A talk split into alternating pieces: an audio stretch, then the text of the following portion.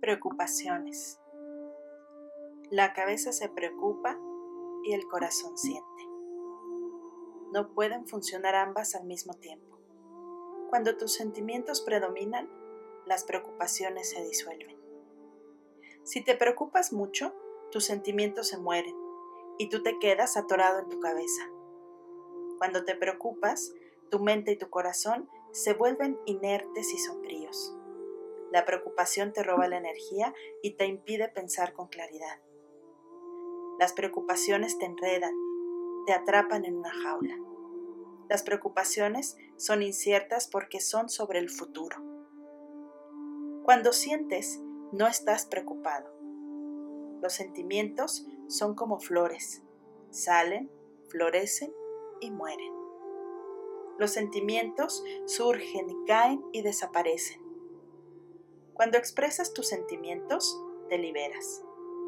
Cuando te enojas y expresas tu enojo, luego te sientes bien. O cuando te disgustas, lloras y luego te recuperas.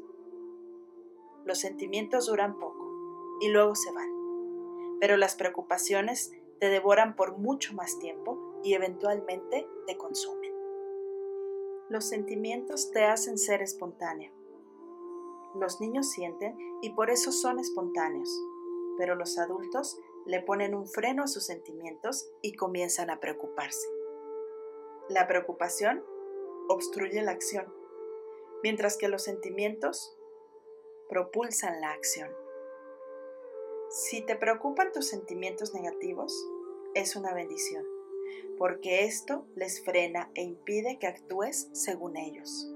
Normalmente no nos preocupamos por los sentimientos positivos, aunque cuando piensas que sientes demasiado, entonces te preocupas por tus sentimientos.